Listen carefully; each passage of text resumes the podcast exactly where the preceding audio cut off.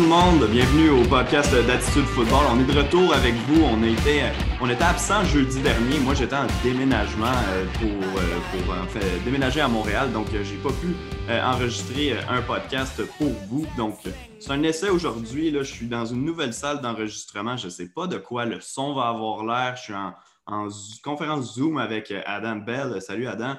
Hey Renaud, ça va bien? Ça va très bien, merci. Donc justement, on est par Zoom, donc on n'est pas complètement convaincu de quoi la, nouvelle salle où moi je suis, de quoi le Zoom, ça va avoir l'air au niveau du son. Donc, si c'est de mauvaise qualité, bien, on s'en excuse. On va essayer de régler ça au cours des prochaines semaines, c'est sûr et certain.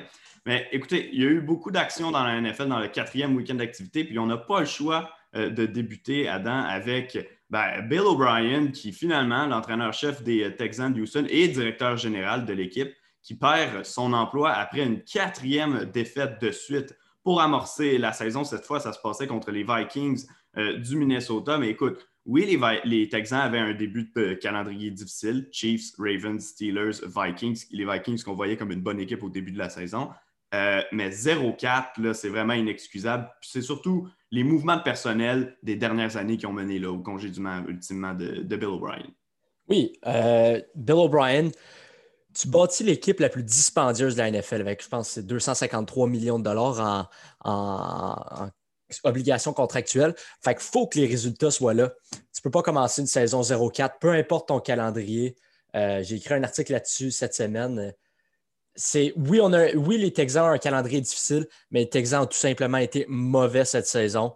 Euh, honnêtement, il n'y a aucune excuse pour ce type de performance-là. Donc, ce n'est pas surprenant que Bill O'Brien perd son emploi à ce stage-ci de l'année. Ben, exactement. Puis si on se tourne euh, du côté du match en tant que tel, l'affrontement euh, entre les Vikings euh, du Minnesota et justement les Texans. Donc, ça s'est fini par une marque finale de 31-23. On ne peut pas dire que Kirk Cousins a été spectaculaire pour les Vikings dans la victoire. Ce n'est pas ce qu'on veut non plus de lui de toute façon. C'est Darwin Cook qui a mené la charge avec 27 portées, rien de moins, 130 verges au sol, évidemment, les deux touchés qui viennent faire la différence. Puis si on regarde du côté des Texans, honnêtement, il y a des joueurs qui ont mieux paru euh, que pendant les dernières semaines. Will Fuller a eu probablement son meilleur match de la saison, a été le meneur au niveau des receveurs avec six réceptions pour 108 verges et un touché. Euh, mais au final, ça n'aura pas été suffisant. Puis on le voit, l'attaque des Texans, euh, c'est pas ce que c'était. Puis je t'ai vu dans le texte, justement, tu disais que tu avais écrit un texte sur, sur les Texans cette semaine. tu te disais, les Texans, arrêtez de croire que c'est une bonne équipe qui perd en ce moment. Ils jouent comme une mauvaise équipe. Oui. Euh, c'est quoi? Ils commencent chaque, chaque rencontre, ils commencent en three and out. Fait qu'ils sont jamais capables de gagner un premier essai au début d'une rencontre. leur attaque est vraiment unidimensionnelle. Oui, David Johnson a quand même bien paru la première semaine euh, contre les Chiefs, mais à part ça, David Johnson, l'échange paraît encore plus mal à ce stage-ci de l'année que ça l'était à, à, semaine 1 c'est plate à dire, mais DeAndre Hopkins faisait réellement la différence. Euh, quand Deshaun Watson ne savait pas où aller avec le ballon, il, avait juste à le lancer à, Hopkins, puis il, savait qu'au moins il y avait 75, 75 des chances que euh, Hopkins tombe avec le ballon, finisse avec le ballon. Bref, cette attaque-là est horrible. Puis aussi la défense, il accorde tellement de gros jeux. Là. Ils ont accordé, oui, Kirk Cousins a juste complété 16 passes, mais 6 de ces 16 passes-là sont allés pour plus de 20 verges. Tu ne peux pas te permettre de faire ça, surtout contre Kirk Cousins. Non, exactement. Fait que si on revient pour euh, faire le bilan pour Bill O'Brien, donc perd euh, son emploi, c'est Romero Cornell, qui était le coordonnateur défensif de l'équipe, qui va prendre les rênes de, la formation jusqu'à nouvel ordre, donc probablement jusqu'à la fin euh, de la présente saison. Puis par la suite, on réévaluera selon, selon ses performances. Mais regarde, si on regarde les, mauvaise transaction que Bill O'Brien a faite. Oui, on peut commencer par celle de DeAndre Hopkins, qui est probablement sa plus grande erreur, reçoit seulement David Johnson et un choix de deuxième tour. Ben, un choix de deuxième tour, c'est ce qu'on a donné pour aller chercher Brandon Cooks. Euh, donc, c'est un peu de revenir au même que DeAndre Hopkins a été échangé simplement contre David Johnson. Puis ça, ben, je pense que d'un point de vue de n'importe qui, du moment où la transaction a été faite, bon jusqu'à aujourd'hui, bon pour encore des années, euh, ça va avoir été un, échec lamentable, cette transaction-là. Mais on peut aussi penser à la transaction où Bill O'Brien s'est débarrassé de Jadavion Clowney pour à peine un choix de quoi, troisième ronde. Euh, pensez également à Laramie Tansil et Kenny Stills qui ont été acquis contre deux choix de, de première ronde. Et je crois qu'il y avait un choix de deuxième ou deux choix de deuxième impliqué dans cette transaction-là également avec mes Dolphins.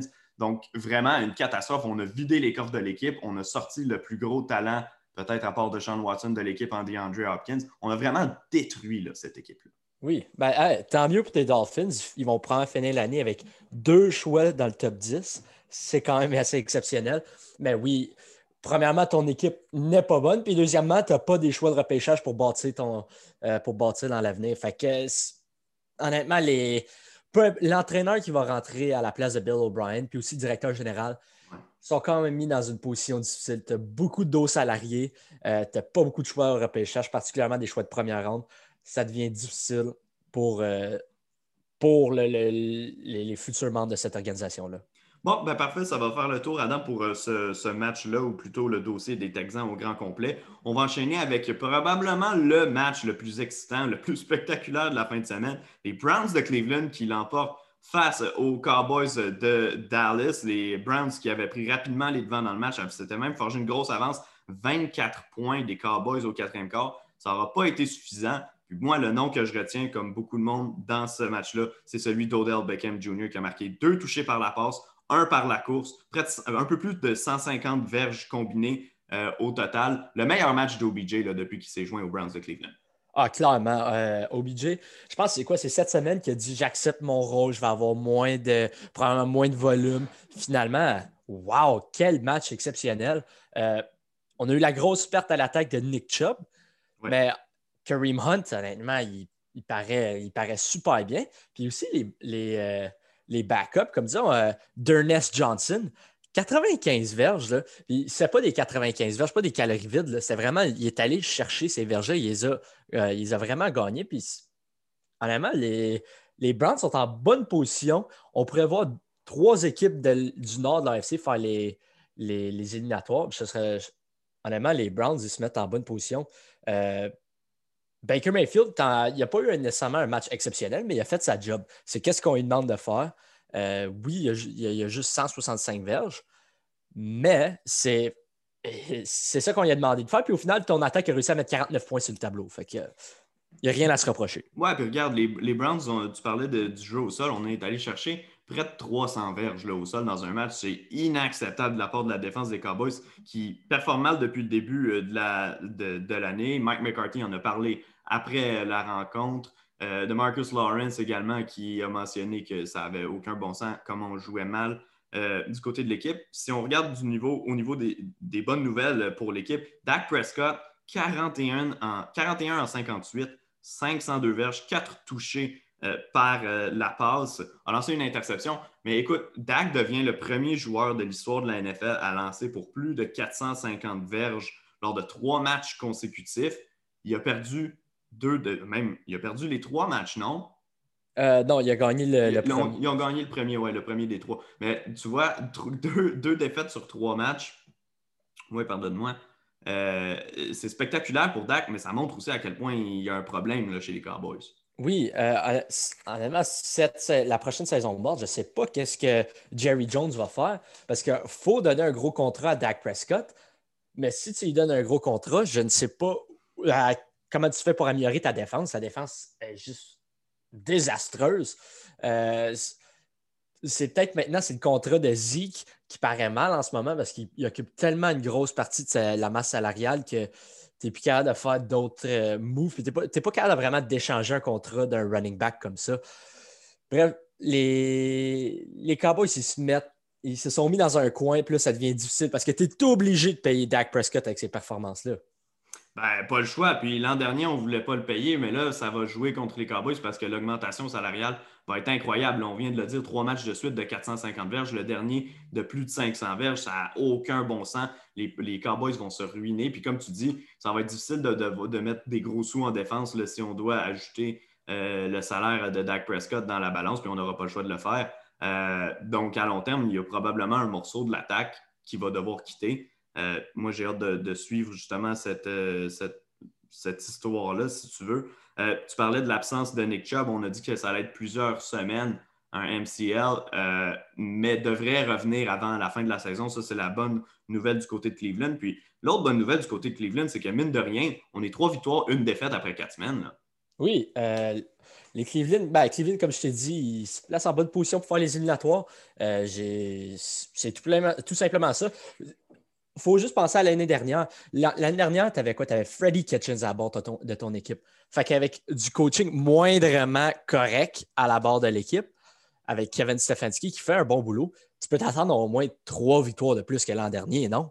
Exact. Ben oui, euh, tout à fait. Puis les Browns, comme tu dis, accumulent des victoires. Tu vois, une victoire contre les Cowboys, c'est probablement pas un match qu'on s'attendait à gagner avant le début de la saison. Euh, donc, d'aller chercher ces victoires-là, ça, vient bénéfique pour l'équipe. Présentement, on est à égalité là, avec les Ravens. Si, tu veux, jusqu'à preuve du contraire, les Ravens sont aussi 3 et 1. Donc, euh, c'est un, bon début de saison. Les Browns contrôlent ce qu'ils peuvent contrôler. Justement, leur seule défaite est survenue contre les Ravens au premier match de l'année, euh, alors qu'on semblait beaucoup se chercher euh, du côté de Cleveland. J'ai hâte de voir le deuxième affrontement entre ces deux équipes-là qui va avoir lieu plus tard cette année. Je ne sais pas si tu avais un dernier commentaire sur cette rencontre-là avant qu'on enchaîne. Non, on peut enchaîner. Ben, on peut passer au prochain match. Les Bills contre les Raiders. victoire des Bills 30 euh, à 23. Les Bills qui restent invaincus à 4-0. Les Raiders qui avaient commencé sur les chapeaux de roue à 2-2 euh, commencent à ressembler un peu plus aux Raiders auxquels on s'attendait. Euh, maintenant, deux défaites consécutives. On est à 2-2. Moi, j'ai regardé ce match-là. Je ne sais pas pour toi, Adam.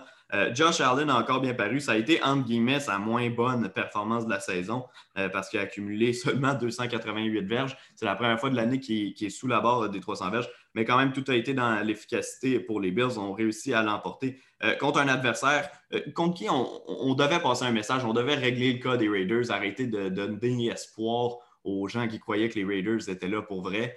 puis on devait surtout cimenter le fait qu'une équipe, justement, une équipe euh, un peu euh, cendrillon, si tu veux, de début de saison en, Las Vegas, ne devait pas venir nous surprendre. On voulait montrer qu'on avait une suprématie, qu'on n'échappait pas les matchs faciles du côté de Buffalo. Non, Buffalo, je pense, on l'a vu à chaque semaine, mais même cette, semaine-ci, Stephon Diggs vient complètement changer cette attaque. Mhm. on l'a vu faire un énorme catch en fin de rencontre sur un post. honnêtement, les Bills sont pour de vrai. C'est cette équipe-là est extraordinaire. Oui, Josh Allen, peut-être qu'on ne l'aime pas, mais en ce moment, il joue comme un candidat, genre peut-être le troisième ou le quatrième candidat au MVP en ce moment. Euh, quant aux Raiders, c'était, je pense que la victoire contre les Saints, c'était, c'était une anomalie. Ça ne va pas se reproduire. C'est pas vraiment une équipe sérieuse. Oui, tu as Josh Jacobs, oui, tu as Darren Waller, mais à part ça, tu n'as pas grand-chose, que ce soit offensivement ou défensivement. Euh, je n'ai pas confiance en Derek Carr pour mener cette équipe-là. Oui, il a, lancé, il a quoi? Il a lancé 44 fois. Ça doit être un record personnel pour lui. Je ne peux pas croire qu'il a lancé plus que 44 fois dans le passé. Mais ça n'a pas été assez face à une équipe des Bills qui, encore une fois, au quatrième quart, ont su augmenter leur intensité d'un cran puis le, niveau de jeu d'un cran. Vraiment, c'est Josh Allen s'est rendu un corps arrière clutch. C'est rendu un corps arrière qui a de, de performer dans les gros moments. Oui, ben exactement, tu as raison. Puis, donc, euh, les Bills qui enchaînent avec euh, une fiche euh, de 4-0. Puis moi, ce que, ce que j'ai apprécié, puis oui, les Raiders ont joué du, football de rattrapage à un certain moment, mais quand même, je veux dire, on n'a jamais été très loin dans l'écart, donc jamais une raison d'arrêter le jeu au sol. Puis les Bills ont fait un bon travail pour limiter le travail de George Jacobs, qui finalement a été limité à seulement 48 verges au sol. Donc, bon travail des Bills à ce niveau-là. On sait que depuis le début de l'année, euh, la défensive avait quelques difficultés à, certains euh, moments. J'enchaîne avec un autre match. Euh, on va y aller avec celui du jeudi soir parce qu'on n'a pas eu l'occasion d'en parler la dernière fois. écoute, vraiment pas un match sur lequel on va s'éterniser. Brett Ripien, le corps arrière des, des, Broncos de Denver, qui obtenait un premier départ dans la NFL. 19 en 31, 242 verges, deux touchés, mais les trois interceptions, mon Dieu Seigneur, des mauvaises interceptions euh, qui sont arrivées toutes d'un coup, euh, qui ont permis aux Jets de croire qu'ils pouvaient rester dans ce match-là jusqu'à la presque à la toute fin. Euh, finalement, finalement, lui, ce sera pas, Brett Ripien, ce ne sera pas un, grand carrière. Réussi à aller chercher la victoire dans ce match-là contre les pauvres Jets, mais je ne pense pas qu'on doit fonder d'espoir en ce gars-là vraiment à Denver. Non, ben, tout simplement, il est poche, Brett Ripien. mais Pierre Désir, ça a été le match le plus étrange, je pense, en mémoire récente d'un demi de coin. Il se fait masse par Jerry Judy. Ensuite, il y a une interception retournée pour un toucher. Il paraît fou, particulièrement en début de match. Puis en, fin de match, il y a de l'air de Daryl Reeves. Honnêtement, c'était extrêmement, c'était très étrange comme match euh, de sa part. Mais tout simplement, c'est deux équipes pas vraiment à prendre au sérieux. Je pense que Tim Patrick euh, est devenu le receveur numéro un au-dessus de Jerry Julie pour euh, les Broncos. Il semble avoir le meilleur rapport avec euh, Brett Ripien pour le moment. Reste à voir si Ripien va rester le carrière partant, mais je ne vois pas qui d'autre tu peux mettre. Est-ce qu'on va voir Blake Bortles? Peut-être, mais c'est deux équipes qui, honnêtement, oui, les Jets, on en parle que c'est la pire équipe, mais les Broncos, avec toutes les blessures qu'ils ont, ils vont rien faire cette année, puis c'est vraiment dommage pour eux. Non, exact. Puis je regarde du côté euh, des Jets, je sais que c'est pas une bonne formation, je sais que c'est n'est pas une bonne équipe et, tout, mais en fin de match, Sam Darnold, euh, qui a quand même bien paru à certains moments dans la rencontre, notamment quand il a fait sa longue course là, euh, pour un, toucher en, début de match. mais tu vois, en fin de match, quand il y avait justement l'opportunité de monter le terrain une dernière fois, d'aller marquer un toucher pour ramener les Jets dans le match, n'a euh, pas réussi à le faire. Je ne le blâme pas parce que son entourage est vraiment, mais vraiment mauvais. Puis que je, suis un grand hater, comme beaucoup de gens, d'Adam Gase, l'entraîneur-chef euh, à New York. Mais quand même, euh, ce que Josh Allen réussit à faire, oui, bien entouré à Buffalo, sur la dernière drive, vraiment avoir toute sa concentration puis réussir à faire les bons lancers. Mais on n'a pas vu Darnold les faire, puis au contraire, on l'a vu faire des mauvaises passes au-delà du fait qu'il a un mauvais entourage autour de lui en fin de rencontre, puis il n'a justement pas pu mener les Jets, donner un peu de réjouissance aux fans des Jets euh, dans cette saison qui commence très mal, 0-4. Il fallait s'attendre à ce que ça ne se passe pas bien du côté des Jets. Mais là, plus ça va, pire, c'est de pire en pire à chaque semaine. Puis ça, va être une équipe à, oublier pour euh, le reste de la saison. Avais-tu un dernier commentaire? Oui, mais Darnold aussi a joué, je pense, blessé pour au moins la moitié de la avait Quitté le match, là, ouais. avait quitté le match à un certain moment, puis est revenu. Le Joe Flacco a seulement lancé deux passes. Mais oui, il a quitté le match. Puis comme tu dis, même j'ai regardé cette semaine, il disait que son bras continuait de lui faire mal. Euh, donc, ça va être à surveiller, mais quand même, euh, moi, c'était simplement un commentaire sur la fin de match. Sinon, euh, je ne peux pas vraiment blâmer Darnold pour quoi que ce soit qui se passe depuis le début de sa carrière. Il y a vraiment une équipe moribonde autour de lui. Donc, pauvre, pauvre, petit gars, je lui souhaite de, sortir de là avant longtemps. prochain match, les Saints face aux Lions. Les Lions qui, à un certain moment, ont surpris tout le monde, ont pris une avance de deux possessions, même de, de 10 points en fait, euh, face euh, aux euh, Saints, mais ça n'aura pas duré très longtemps. encore de fois, encore, de, encore une fois, oui, Alvin Kamara qui, a brillé dans la rencontre pour les, les Saints, près de 130 verges combinées, a marqué également un touché. Drew Brees, on a vu que le bras, encore, c'était pas tout à fait à point. Le pourcentage de passes complétées est toujours extraordinaire à 19 en 25. Mais bon, c'était les Lions, fallait s'attendre à ce que les Saints l'emportent. Toi, comment est-ce que tu vois ça? Moi, je vois ça un peu comme un match qu'on n'a pas grand-chose à évaluer du côté des Saints, étant donné que le problème, c'est le bras de Drew Brees, puis que sans son bras, ben, il est quand même capable de battre cette équipe-là. Exact. Pour moi, c'était le, match le plus étrange du week-end, avec les Lions qui ont, qui ont pris une avance de 14-0 dès le début du match. Mais les Saints, c'est le joueur le plus important à l'attaque présentement. Oui, on n'a pas Michael Thomas, mais c'est Alvin Kamara.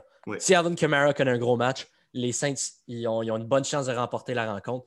Si Alvin Kamara est, plus ou moins effacé du, décor, oublie ça, les Saints, ils, vont sortir de là avec une défaite. Donc, euh, c'est pas mal ça que j'ai retenu du match.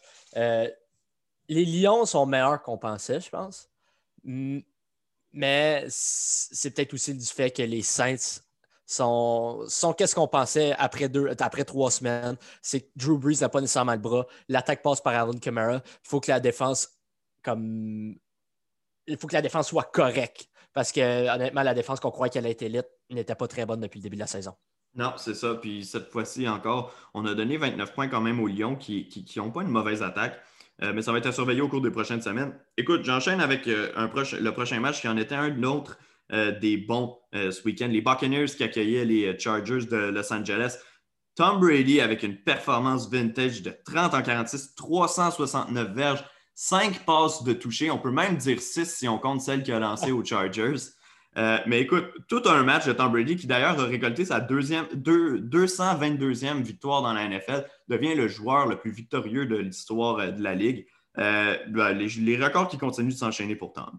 Oui, l'attaque. Ben, les Buccaneers sont à prendre au sérieux. On n'a même pas Chris Godwin cette semaine. Mike Evans jouait peut-être un peu blessé.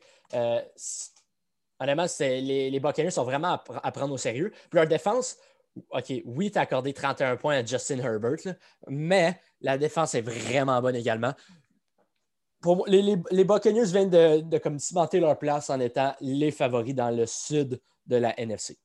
Ouais, ben moi, pour moi, c'est le cas depuis euh, le début de la saison, donc je suis assez content de voir ça. Euh, mais oui, si on voit des faiblesses dans le bras de, de Drew Brees, il n'y en a pas dans le bras de Tom Brady. Il est encore capable d'étirer le jeu euh, à plusieurs reprises durant la rencontre. Puis tu parlais de Mike Evans. oui, je jouais blessé, puis en plus, avait quitté la rencontre à un certain moment en première demi. Finalement, il est revenu dans le match, performance de 7 catches, 122 verges, un touché. Donc vraiment phénoménal pour lui. Tu le disais en plus Chris Godwin n'était pas là, donc ça aurait pu être euh, encore euh, plus spectaculaire du côté de l'attaque euh, des Buccaneers. Je regarde évidemment du côté de Gronkowski, un catch pour 29 verges. On l'a ciblé à quelques reprises, a échappé quelques passes. Aurait pu gonfler ses stats encore plus, mais on voit qu'il est de plus en plus impliqué dans l'attaque aérienne des, des, Buccaneers. Puis si on regarde du côté des Chargers, Justin Herbert a encore fait du bon travail cette semaine. Ça en est bien tiré contre une défense des Bucks qui, comme tu viens de le dire, qui est une des bonnes de, la NFL. 20 en 25, 290 verges, 3 touchés, ajouté 10 verges au sol, 14 euh, verges au sol. Donc, on peut euh, dire qu'il a 300 verges combinées. Écoute, euh, avait accumulé 300 verges par la passe lors de ses deux premiers matchs, là, 290 contre une bonne équipe. Pour vrai, moi, je suis impressionné par le jeune. J'ai hâte de voir au cours des ans comment on va pouvoir développer puis polir un peu ce talent-là, mais vraiment, euh, pour un gars qui est entré à son premier match là, à quelques minutes de préavis puis qui finalement enchaîne trois belles performances de suite, on a, on a le droit là, de, de, croire que la succession de Philip Rivers est assurée à, Los Angeles. Oui, euh, Justin Herbert, c'est un jeu en particulier qui me vient à l'esprit, c'est sa passe à Jalen Guyton. Il y avait de la pression devant lui. Il fait un lob parfait, une passe de 72 verges pour le toucher. Justin Herbert is for real. C'est honnêtement, Justin Herbert, il est vraiment. le, talent qu'on disait qu'il avait à, Oregon, mais que finalement, genre, ça jamais paru dans les gros moments. On le voit, le talent. Euh, oui, euh, oui je pense que tu as perdu tes trois premiers matchs, mais, mais le, talent, il est clairement là. Ce n'est pas à cause de lui que les Chargers ont perdu leurs trois rencontres. Non, exactement. Il n'est pas la cause de leur défaite comme Tyrod Taylor euh, aurait pu l'être s'il avait été le partant. Euh, dans toutes ces rencontres-là. À noter également que Austin Eckler, le porteur de ballon, s'est blessé durant la rencontre, va rater euh, du temps. Donc, euh, bon, ça, c'est une mauvaise nouvelle du côté des Chargers. il y a Joshua Kelly qui va devoir mettre les bouchées doubles dans le champ arrière et Justin Jackson également qui vont se partager donc le champ arrière en l'absence de Eckler. Mais oui, lourde perte non seulement par la course, mais également par la passe pour, pour Los Angeles. Euh, pour, Gronkowski, euh, Gronkowski va être encore plus impliqué dans le jeu de passe, je pense, parce qu'avec. Euh, O.J. Howard, oui, qui laisse, ça vient de faire un trou à la position d'aller rapprocher. Tu as, raison là-dessus. J'enchaîne avec le, prochain match. La première victoire de Joe Burrow dans la NFL. 33-25 le match dans un, match offensif, on peut dire, contre les, les Jaguars de Jacksonville. Considérant les deux équipes en place, on peut appeler ça un match offensif. Garner Minshew pour euh, les, euh, euh, Jaguars encore, accumulé 350 verges. En fait, a accumulé 351 verges par la passe, deux touchés. moi, je suis impressionné par Gardner Minshew parce qu'avec une équipe au talent limité, réussit quand même à faire de belles choses. Oui, c'est incliné encore cette semaine, mais on voit qu'il est capable de contrôler son attaque. Mais la vraie vedette qu'on voulait surveiller, c'était Joe Burrow. Et il a remporté son premier match. A eu beaucoup d'aide de son jeu au sol. Joe Mixon qui est allé chercher 151 verges et marqué deux touchés par, au, sol. En plus, d'en capter un par la passe. Mais vraiment, Burrow a trouvé ses aises dans la pochette pour les, pour les Bengals. Oui, il se fait déranger parce que sa ligne à l'attaque est vraiment pas bonne, euh, mais quand même réussi à, livrer la marchandise. T. Higgins et Tyler Boyd ont été spectaculaires hier, ont été cherchés. Euh, dans le cas de Boyd, je sais que c'est 90 verges. Euh, dans le cas de Higgins, on parle de 77, mais quand même, là, trouve ses aises avec ses receveurs. On voit que ce gars-là est pour vrai. Oui, c'était un match très intéressant, un match les, deux corps arrière, honnêtement, ils m'impressionnent. Mais pour Joe Burrow, tu le vois que il a lancé, je pense, pour 300 verges dans toutes ses rencontres à date jusqu'à présent, si je ne me trompe pas. Les trois dernières au moins. Les trois dernières au moins. Les trois dernières, ben, c'est au moins. On sait que Tyler Boyd est sa cible préférée. Euh, puis finalement, cette semaine, il y a eu de l'aide de Joe Mixon, qu'est-ce qui n'est pas arrivé depuis le début de la saison, euh, avant ce match-là. Euh, le, futur des Bengals, honnêtement, il est, il là. On, faut y croire, les Bengals sont pour de vrai. Euh, quant aux Jaguars, James Robinson il est bon. Il y a des bons receveurs, mais c'est vraiment Gardner Minshew. C'est vraiment un, personnage que c'est vraiment un leader dans cette équipe-là. On dirait qu'il est capable de rassembler tout le monde. Puis ils ont été capables de de marquer 25 points face aux Bengals. Oui, les Bengals n'ont pas nécessairement la meilleure défense, mais de rester dans le coup face à une attaque aussi explosive que celle des Bengals. Oui, c'est drôle à dire que l'attaque des Bengals est explosive, mais c'est quand même impressionnant pour une équipe qu'on croyait qu'elle allait peut-être finir 0-16. Ouais, DJ Shark qui était de retour, qui a été le meilleur receveur euh, des euh, Jaguars avec deux touchés, 95 verges de réception sur 8 passes captées. Mais moi, Levisca Chenault, c'est un joueur qui, que je garde à l'œil parce que la semaine dernière, avait fait du bon travail à Thursday Night Football contre mes Dolphins. Euh, donc, je voulais le regarder cette semaine. 5 réceptions pour 96 verges. C'est un gars que j'aime beaucoup, beaucoup, très physique. aime le contact avec les joueurs une fois qu'il a le ballon. Un gars qui peut aller chercher des verges après le premier contact. Donc, ben moi, c'est un gars que je surveille. Puis justement, cette semaine m'a encore impressionné. Euh, cette fois, face euh, aux Bengals, on va enchaîner tout de suite parce qu'on ne veut pas s'éterniser. Euh, sur ce match-là, les, les, Colts contre les Bears, bon, ça ne sera pas super long parce que, tu sais quoi, Philip Rivers n'a pas bien joué, puis Nick Foles n'a pas bien joué non plus. dans le fond, ça s'est terminé 19-11 en faveur des Colts. les Bears, donc, première défaite cette saison, je pense que ça ramène un peu tout le monde euh, à la réalité du fait que les Bears n'étaient pas une équipe euh, si bonne que ça. D'ailleurs, c'est pour ça qu'ils ont changé de carrière en plein milieu de leur troisième match. Il euh, faut arrêter peut-être de s'emporter avec les Bears, mais je pense que c'est un message aussi que les Colts, qui oui, faisaient face à une grosse défense, mais quand même, moi, je n'ai pas confiance aux Colts. Non, c'est deux équipes que, honnêtement, les Colts, ça se peut qu'ils se qualifient pour les éliminatoires, mais je ne vois pas faire grand-chose rendu là. Non, exact. Puis Nick Foles, il faudrait peut-être tout le temps le commencer sur le banc puis on, enlève Mitch Trubisky peut-être au milieu du premier quart. Puis là, ensuite, il fait des bonnes performances parce que honnêtement, hier, à part la, pause de toucher en fin de match à Allen Robinson, c'était pénible euh, pour les Bears à l'attaque. David Montgomery et Cordell Patterson, oui, on a perdu euh, Terry Cohen, mais au sol, ben oui, on, jouait du football de rattrapage, mais il faut quand même avoir un certain jeu au sol, ce qui était euh, pas présent, pas tout. Euh, le seul point positif de l'attaque, c'est Allen Robinson pour les, pour les Bears, honnêtement. C'est... Oui, tu as une bonne défense. Tu accordes juste 19 points, mais tu n'as jamais été dans le coup réellement. Si on, regarde le match, les Bears n'ont jamais été dans le coup. Non, jamais, exactement. Écoute, euh, comme j'ai dit, on ne s'éternisera pas sur cette rencontre-là parce que c'était vraiment pas la plus intéressante.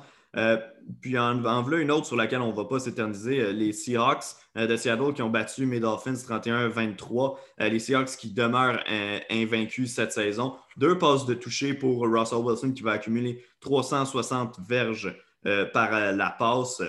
Une interception, oui, mais bon, au final, on l'emporte dans ce match-là qui a été plus serré plus longtemps qu'on l'aurait cru. Jusqu'au quatrième quart, les Dolphins, à, un certain moment, c'était, si je ne me trompe pas, là, 20 à 17 en faveur des, euh, des Seahawks. Donc, ben, on menait par seulement que trois points. Puis finalement, bon, on a réussi à l'emporter parce qu'on avait les meilleurs joueurs sur le terrain.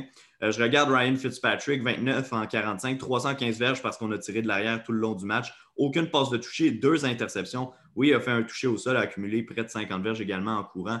Euh, mais, et on a confirmé que c'est lui qui allait commencer le match de la semaine prochaine euh, pour euh, les Dolphins face aux 49ers de San Francisco. Mais je pense que le temps commence à approcher où on va remplacer Ryan Fitzpatrick parce que oui, il y a eu des bonnes rencontres cette année, mais on le voit revenir au. Ben, c'est Ryan Fitzpatrick, hein, on le voit revenir ce faire ce qu'il fait de mieux, c'est-à-dire euh, mélanger tout le monde avec une mauvaise performance par la suite.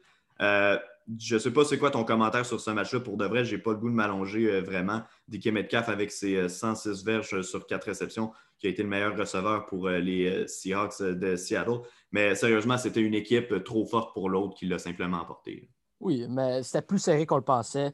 Mhm. les, Dolphins sont meilleurs qu'on pense, mais les, Seahawks restent peut-être avec les Packers la crème de la crème dans la NFC. Oui, exactement. Donc, comme j'ai dit, on va passer immédiatement à un prochain match. Les Cardinals.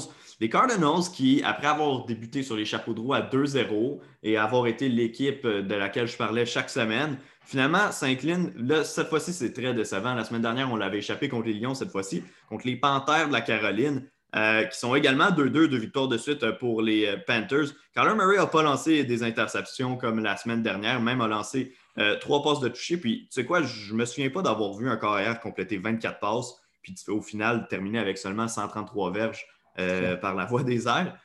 mais encore une fois aussi, il a été le meilleur porteur de ballon de son équipe avec 78 verges au sol sur 6 courses. donc, Kyler a livré la marchandise. Ce n'était pas aussi spectaculaire que par le passé pour les Cars, particulièrement par le fait qu'on n'a pas vraiment pu étirer le jeu euh, par la voie des airs. Mais je retiens surtout que Teddy Bridgewater offre du bon football aux Panthers depuis le début de la saison. C'est rien de trop spectaculaire parce qu'on le sait que ce n'est pas nécessairement le carrière avec le plus grand talent, mais fait du bon travail. On voit Teddy Bridgewater qui s'était fait confier le poste de partant des Vikings du Minnesota. Oui, euh, c'est peut-être l'attaque avec euh, Matt Rule, avec Joe Brady. C'est Teddy Bridgewater, il semble d'être le carrière parfait, du moins dans le moment, euh, pour cette attaque-là. Il fait. Il joue extrêmement du bon football. Euh, Robbie Anderson a l'air de la meilleure version que j'ai jamais eu l'air. Oui, avant, il était avec les Jets, ça explique un peu.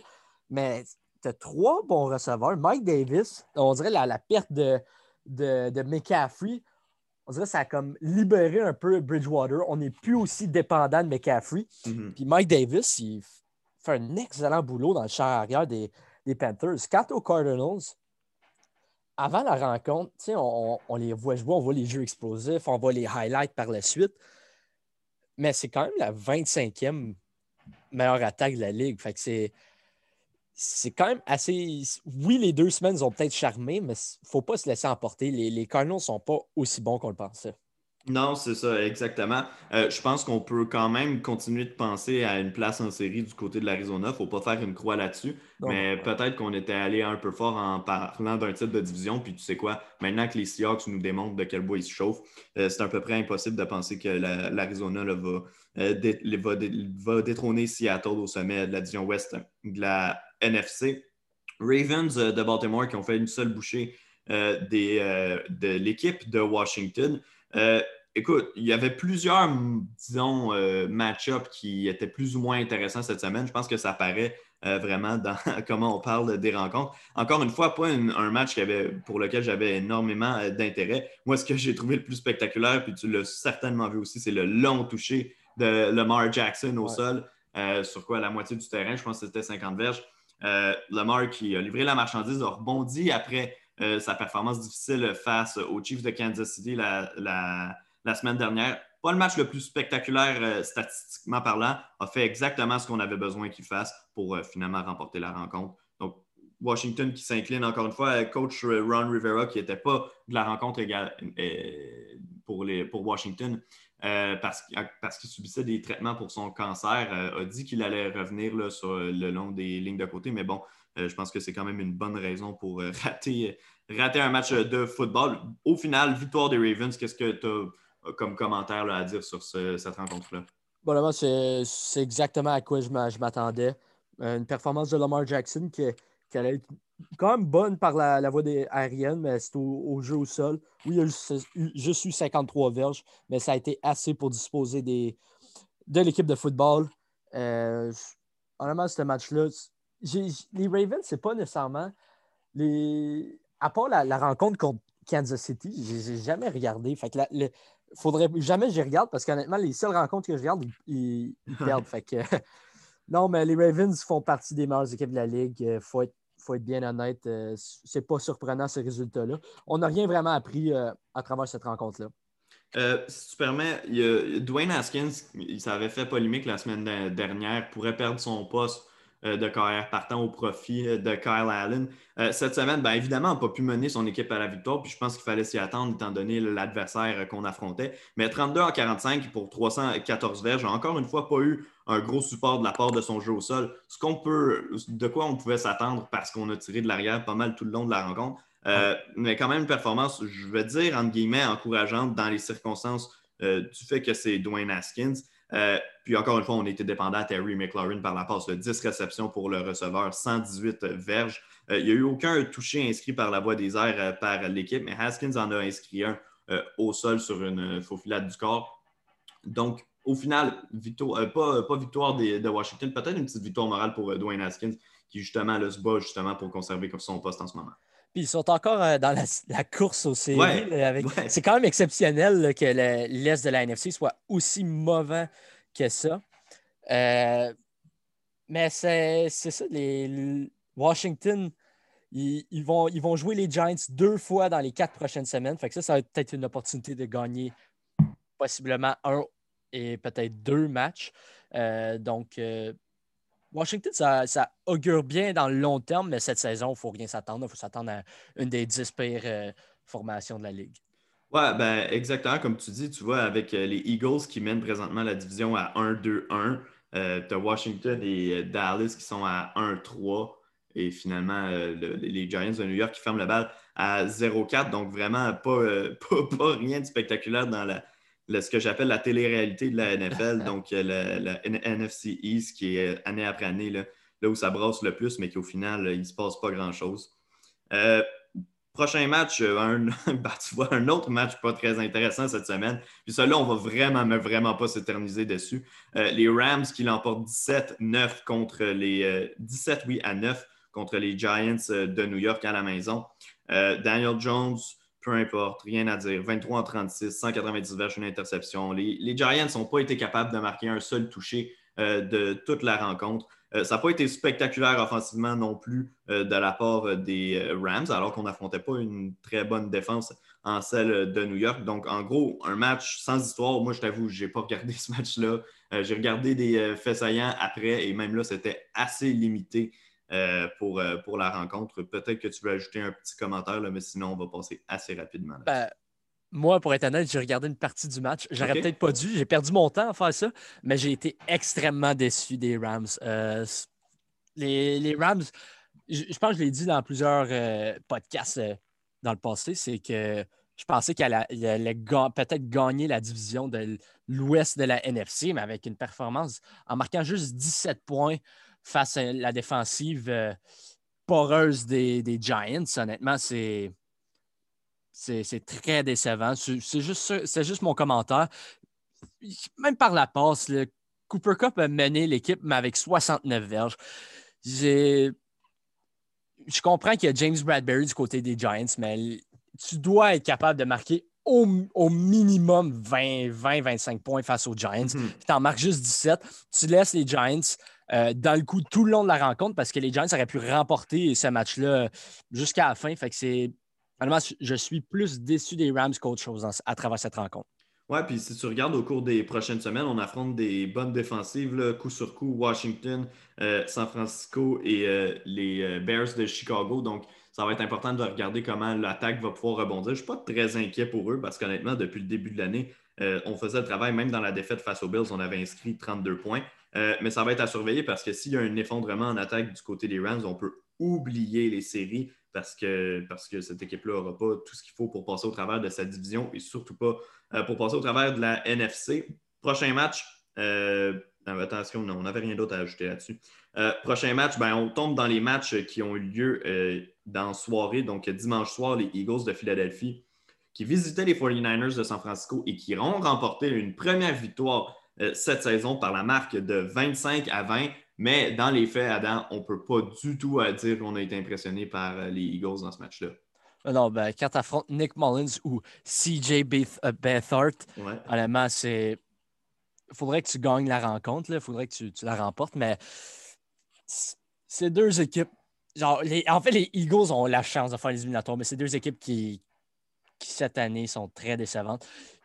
Miles Sanders, je suis un peu surpris qu'on n'a pas essayé de l'impliquer plus que ça à l'attaque, euh, considérant qu'il y a eu, au-delà de 100 verges à toutes ces, dernières rencontres. Donc, euh, de ce point de vue-là, j'étais un peu déçu euh, des Eagles, mais au final, tu remportes ta première rencontre de l'année face à une équipe des 49ers, face à une bonne défense des 49ers. au final, c'est une victoire des, des, Eagles, puis pour moi, ils sauvent de là quand même assez chanceux parce qu'au début de la saison, tu ne crois pas nécessairement que tu vas, remporter ce match-là. Non, exactement. Puis tu vois, même en fin de match, CJ Beathard, quand il est rentré dans la mêlée pour les, pour les 49ers de San Francisco, a mené deux, deux séquences euh, avec beaucoup de succès jusqu'à la fin où on n'a finalement pas pu l'emporter à cause de, ben, enfin, on a tenté un, Hail Mary, une passe dans les zones mm. profondes, puis ça n'a pas réussi. Mais quand même, on a fait du bon travail en, relève à Mullins, qui lui a vraiment, mais vraiment mal paru. Jusqu'au quatrième quart, l'équipe était dans le coup. C'est lui vraiment qui a tiré dans le pied en, fait, en lançant une interception retourner pour un toucher à Alex Singleton, qui est un ancien joueur défensif par excellence dans la Ligue canadienne de football avec les Stampeders de Calgary. J'ai vu beaucoup de réactions dans la communauté de la LCF. les gens étaient vraiment contents. Puis lui avait profité d'une blessure. L'an dernier, il avait passé l'année au complet sur l'équipe d'entraînement des Eagles. Euh, cette année, il faisait beaucoup de jeux sur les unités spéciales. Puis là, on lui a donné une occasion de jouer en défense en raison d'une blessure en cours de rencontre. Puis lui a réussi à créer euh, ce qu'il y avait de mieux pour, avec cette opportunité-là, c'est-à-dire de, retourner une interception pour, euh, pour 7 points. Donc, bravo aux, jeunes pour justement sa réussite. Puis surtout que, ben, au final, ça s'est avéré, ce sont, les points qu'il a marqués se sont avérés les points de la victoire. Donc, donc, ça, ça a été un jeu extrêmement important pour les Eagles en fin de match.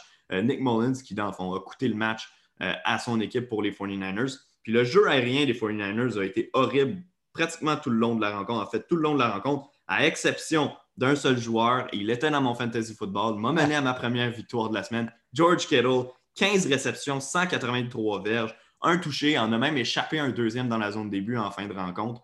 Euh, mais lui, pour vrai, euh, je ne m'attendais pas à grand-chose cette semaine, étant donné, étant donné que son, état de santé, on ne pouvait pas garantir qu'il était à 100% ben, Finalement, euh, ça n'a pas pris de temps et est redevenu le meilleur receveur, si tu veux, même si c'est un allié rapproché des 49ers. Euh, oui, mais le jeu aérien, il faut blâmer personne d'autre que, Nick Mullins et les corps arrière parce que finalement, on avait un groupe de receveurs cette semaine. C'est la première fois cette année que les 49ers avaient un groupe de receveurs. C'était George Kittle, Debo Samuel, puis Brandon Ayuk. Les trois étaient là. Puis aussi Jarek McKinnon, hors champ. Tu avais des, cibles pour la première fois. Fait que au moins George Kittle a réussi à, avoir une performance, oui, exceptionnelle, mais au moins il, y en a eu un d'entre eux qui a réussi à être capable de, mettre un peu euh, de verge sur le tableau, de points sur le tableau, parce que Nick Mullins puis CJ Beathard. Oui, je pense pas que Jimmy Garoppolo, c'est un corps arrière élite, mais la coche, il y a quand même une grosse coche avec lui et le reste euh, de ses compagnons euh, derrière le centre. Oui, ben, exactement. Puis euh, si tu veux te, parler de, Brandon Ayuk, qui a fait tout un jeu en début de match, a marqué un touché au mm. sol. ben, c'est considéré au sol. C'était une passe qui, techniquement, en plus, était avec le bras vers l'avant, mais c'était vers l'arrière. Bon, peu importe. Mais un jeu spectaculaire, sauter complètement par-dessus un joueur des Eagles pour entrer dans la zone début. Donc, si vous ne l'avez pas vu, je vous invite à aller le regarder sur YouTube. Vous n'aurez vraiment pas de difficulté à le trouver, étant donné le peu de jeux que a fait depuis le début de sa carrière de toute façon. Euh, mais tu as raison, on avait enfin un groupe de receveurs en santé. Ça donne hâte au retour de Jimmy Garoppolo dans la formation des, euh, des 49ers. Euh, J'ai regardé hier, on n'était pas encore certain qui allait pouvoir affronter les Dolphins euh, la semaine prochaine. Mais si c'est le cas, euh, cette attaque-là va peut-être enfin pouvoir euh, créer un peu plus de choses parce que là, on a trois cibles vraiment plus qu'intéressantes entre Ayuk, Godwin et Kittle, ce que, ce que Jimmy G n'a jamais eu dans le fond quand il était avec, de toute sa carrière avec les 49ers. Non, c'est. On peut, on peut passer, ouais. Ouais, on peut passer au prochain match. Les Patriots qui affrontaient les Chiefs, ça se passait euh, hier soir, je suis convaincu que tu as porté un œil plus attentif que moi euh, sur cette rencontre-là. Moi, pour être honnête, quand l'autre rencontre, celle des Packers, a commencé, j'ai fait, euh, fait le changement directement. Donc, je te laisserai, là, si tu veux, parler de la performance, la performance des corps arrière des, des Patriots dans ce oh match-là. Brian Hoyer, Brian Hoyer, Brian Hoyer. Ah, si c'était pas de lui, les Patriots allaient battre les Chiefs. J'en reviens pas. C'est il y a situational football. Deux fois, tu étais à quoi? Diverge la zone début. Euh, c'est le dernier jeu. Ça n'aurait pas dû être le dernier jeu de la demi, la première demi, mais ça l'a été. Il a pris un sac du corps à place de lancer le ballon euh, sur les lignes de côté pour ensuite euh, euh, euh kicker un, placement pour égaliser la rencontre. Et une autre fois, il perd le ballon, il se fait arracher le ballon des mains, encore une fois, dans la zone rouge. Il, a été horrible, Brian Hoyer. Puis Sinon, euh, Jared Stidham, oui, il a lancé une interception retournée pour le toucher qui a un peu euh, euh, mis le dernier clou dans le cercueil des Patriotes. Mais ça, ça c'était pas nécessairement de sa faute. Mais Jared Stidham n'a pas nécessairement mieux paru que Brian Hoyer. Oui, il donnait peut-être une dimension de jeunesse. Oui, il était peut-être un peu plus athlétique. Mais les Patriots, si Cam Newton était là, il avait réussi à neutraliser Pat Mahomes puis l'attaque des Chiefs. Donc, si Cam Newton était là, pour moi, les Patriots, c'est 100% ceux qui allaient remporter. Ouais, puis si tu regardes le jeu au sol des, euh, Patriots, on, s'est vraiment bien débrouillé. On est allé chercher plus que 160 verges au sol. Donc, si Cam Newton avait été là pour encore plus mélanger les adversaires, à savoir dans quelle direction le ballon part, je suis convaincu qu'on aurait réussi à en ajouter encore davantage, à, avoir un meilleur contrôle du cadran. Puis, comme tu dis, ben, éventuellement, on aurait peut-être réussi à, vaincre les Chiefs. Pour moi, c'était euh, l'adversaire le plus dangereux restant sur le calendrier des Chiefs. Il y a encore les Bills de Buffalo qui sont encore là. D'ailleurs, ils vont, vont s'affronter dans deux semaines euh, à Buffalo. Donc, ça va être intéressant. Mais plus les Chiefs vont, plus ils s'enlignent, moi je le répète, s'enlignent vers le fameux 16-0. Je ne veux pas les jinxer. Euh, il y a encore des gros matchs à disputer, puis encore faut-il gagner ces matchs-là? Euh, mais pour, euh, euh, Kansas City, vraiment, on part là où on a laissé l'an dernier 4-0, on ne regarde pas derrière. Pour les Patriots, on tombe à 2-2. Pas vraiment inquiet. Le match d'aujourd'hui, c'est vraiment difficile. Le match d'hier, c'est-à-dire c'est vraiment difficile de les blâmer. Comme on dit, ben, c'était de 1 contre les Chiefs, mais de 2, c'était surtout sans Cam Newton. donc, cette équipe-là ne doit pas baisser les bras, est toujours dans le portrait pour les séries éliminatoires. Je ne suis pas inquiet pour eux. Tu vois, je suis plus confiant en une équipe comme les Patriots à 2-2 euh, qu'une équipe comme les Colts, par exemple, qui sont à, 3-1 présentement. Ah euh, oui, ben 100 100 Les, les Patriots, tu as perdu contre les. As perdu dans un match serré au dernier, dernier jeu du match euh, contre les Seahawks. Puis un match qui, jusqu'à la fin du quatrième quart, était serré face à la peut-être la meilleure équipe des Chiefs. Donc, je ne suis pas vraiment inquiet pour les Patriots.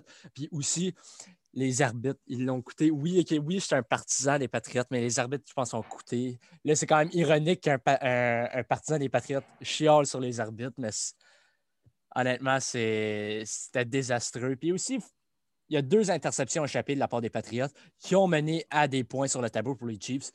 C'est des jeux que tu dois faire euh, défensivement, surtout contre une équipe euh, comme les Chiefs, tu ne peux pas leur laisser deux opportunités de mettre des points sur le tableau. Si tu es capable d'avoir une interception, il faut que tu la fasses.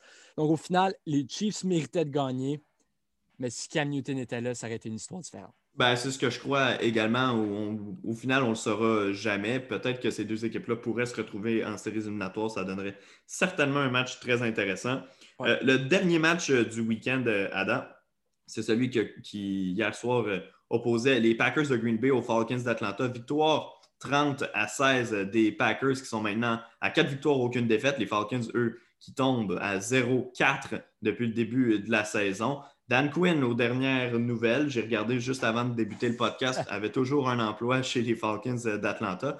Euh, écoute, c'était quand même un match particulier parce que euh, les Packers devaient se débrouiller pour une deuxième semaine de suite sans Devante Adams, leur receveur vedette. Puis le gars L'inconnu qui s'était démarqué parmi les inconnus des Packers au poste de receveur la semaine dernière, c'était euh, Alan Lazard. Et cette semaine, Alan Lazard, ben, il ne jouait pas non plus. Euh, il, va manquer de 4 à 8 semaines d'activité en raison d'une blessure.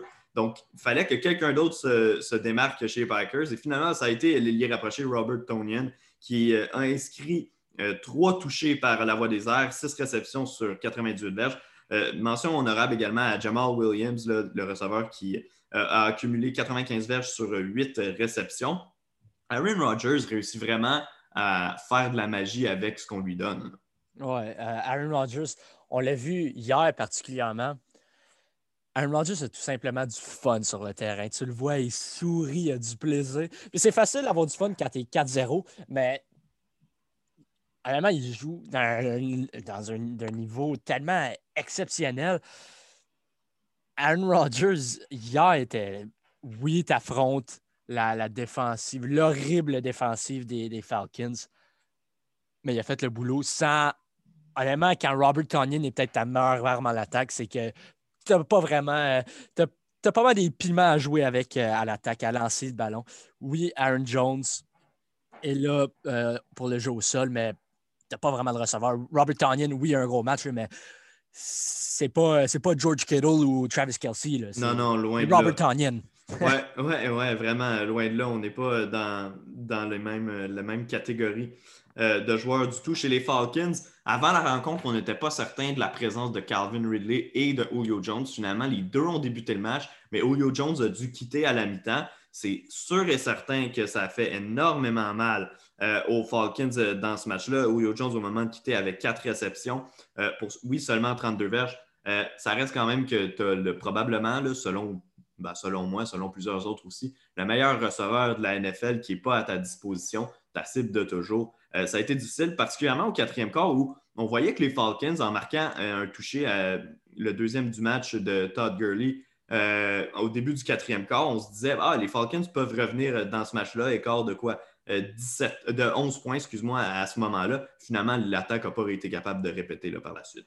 Non, mais je pense que c'est vraiment du brio de Jerry Alexander, le demi de coin des Packers, vraiment neutralisé Calvin Ridley. Fait que ça a vraiment. Ça a vraiment fait mal à cette attaque-là, à l'attaque des Falcons, parce que si tu as Calvin Ridley neutralisé, puis tu as Julio Jones qui joue blessé, puis ensuite il doit quitter la rencontre, ça, ça devient difficile de lancer le ballon. Oui, tu as Matt Ryan, oui, Zacchaeus, il y a un gros match, mais tu as besoin de tes deux meilleurs receveurs, euh, particulièrement pour les Falcons.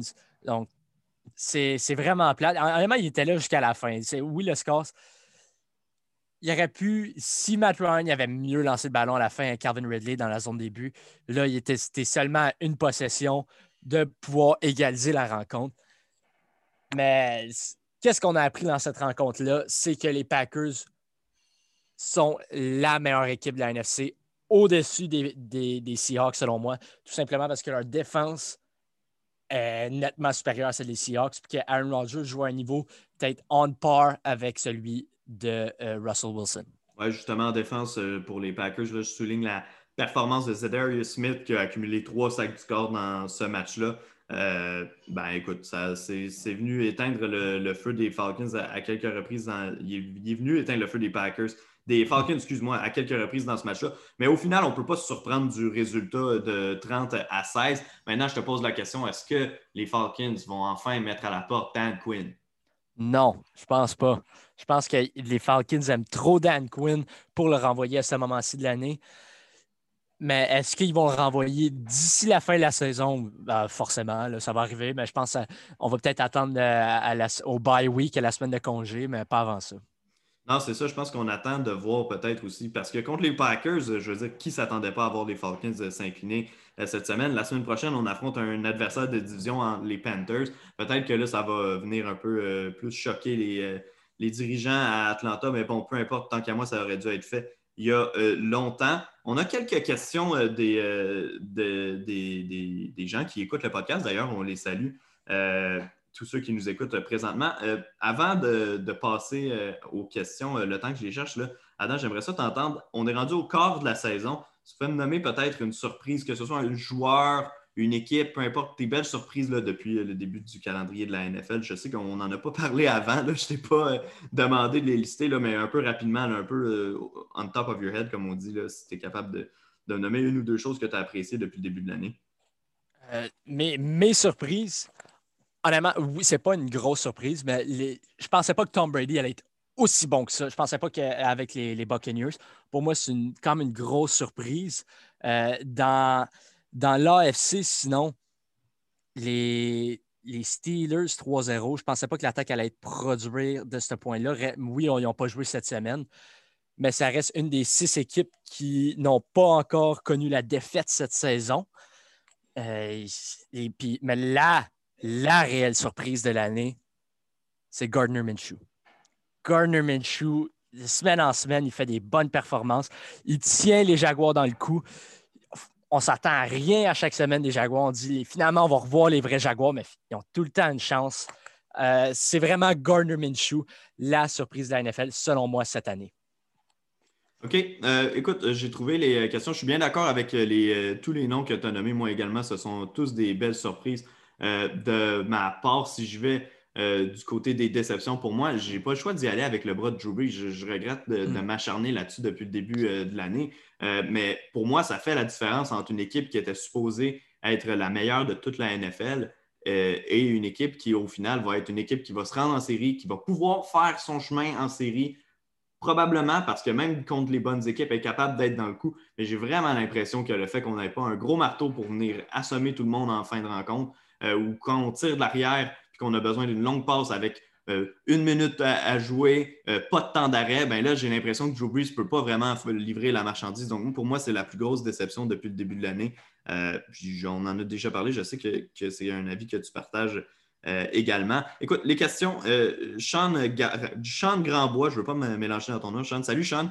Qu'est-ce que vous pensez de la performance des Eagles? Ben écoute, on l'a abordé pendant le, podcast. Ça a été une performance, même malgré la victoire, assez décevante. On a vu Carson Wentz à plusieurs reprises essayer d'en faire un peu trop pour les Eagles. Je comprends que son groupe de receveurs est amoché. ça, c'est quelque chose qui se répète année après année. Euh, puis qui se fait cogner beaucoup. Mais il y avait un certain sang-froid qu'on voyait de la part de Carson Wentz qu'on n'a pas vu cette semaine. Oui, il a réussi une longue passe en fin de match. Là, ça a été un peu rassurant, peut-être pour les partisans des Eagles, de voir qu'il avait resté un peu de magie en, Wentz. Mais plus le temps avance, plus on commence à avoir de sérieux doutes par rapport à lui. Euh, on savait que c'était un carrière de concession. Je crois toujours qu'il peut le, devenir.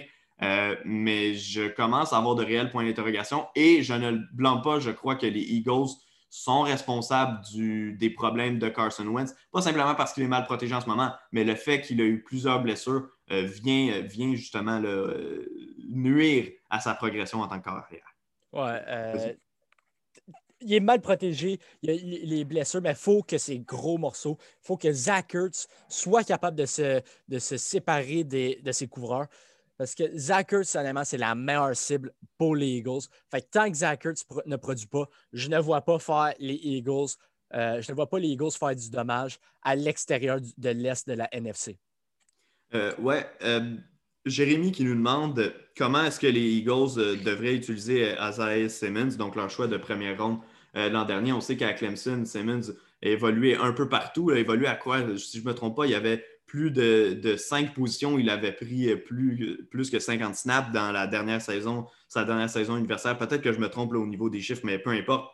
Euh, comment est-ce que les Cardinals devraient l'utiliser? Depuis le début de l'année, on l'utilise comme secondaire. J'ai vu la semaine dernière euh, des rapports qui disaient qu'on pourrait l'utiliser comme maraudeur éventuellement cette saison, ce qui ne semblait pas être une option lorsqu'on l'a repêché. Euh, pour être honnête avec euh, toi, Jérémy, je n'ai pas porté assez attention au match des Cardinals face aux euh, Panthers pour te parler de ce qu'ils ont fait cette semaine. Mais si toi, Adam, tu as une petite idée de comment tu, penses que les Eagles, les, pas les Eagles, mais les Cards pourraient maximiser l'acquisition de, de, Simmons, ben, je, te, laisse aller là-dessus. Ben, maximiser, tu le mets dans la, la position que tu as, un trou, tu as un besoin. Ben, en ce moment, c'est à la position de secondaire. Fait que pour moi, il utilise bien euh, Isaiah Simmons euh, en Arizona.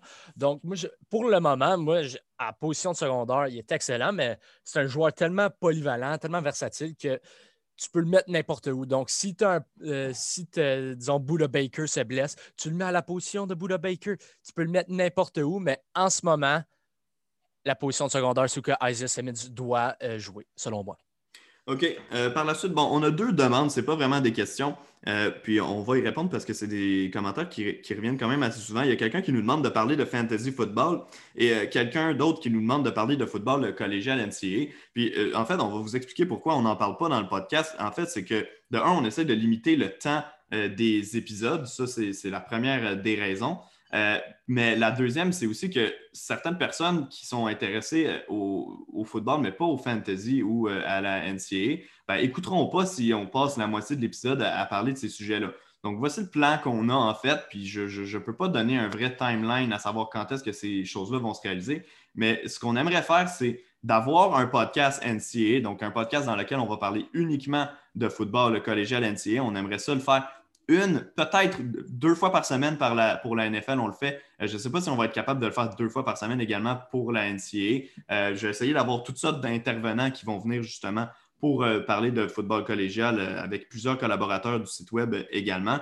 Puis dans le cas du fantasy football, je ne sais pas encore si on va faire un podcast à 100% fantasy, mais on va essayer d'avoir des chroniques écrites, possiblement audio également, euh, le plus rapidement possible. Je ne peux pas promettre, comme j'ai dit, un, certain timeline euh, pour ça, euh, mais ça, va arriver parce que définitivement, c'est des choses de quoi on veut parler. On sait que ça vous intéresse, puis on sait que vous voulez en entendre parler. C'est juste que sur l'émission dans laquelle on parle de football de la NFL, on essaie de se concentrer vraiment sur les affrontements de la semaine. C'est un peu le concept de l'émission. même chose pour la Ligue canadienne de football qui devait, bon, euh, qui devait avoir lieu cet été. On devait couvrir la saison euh, cet été euh, dans un podcast, mais finalement, ben, la saison a été cancellée, comme vous le savez. Mais l'an prochain, si la LCF réussit à présenter une saison, ben, on, va on va en parler, mais ce sera encore une fois dans un autre podcast qui va toujours être, toujours être attaché à Attitude Football. On vous donnera tous les détails sur comment le télécharger une fois qu'on en sera là.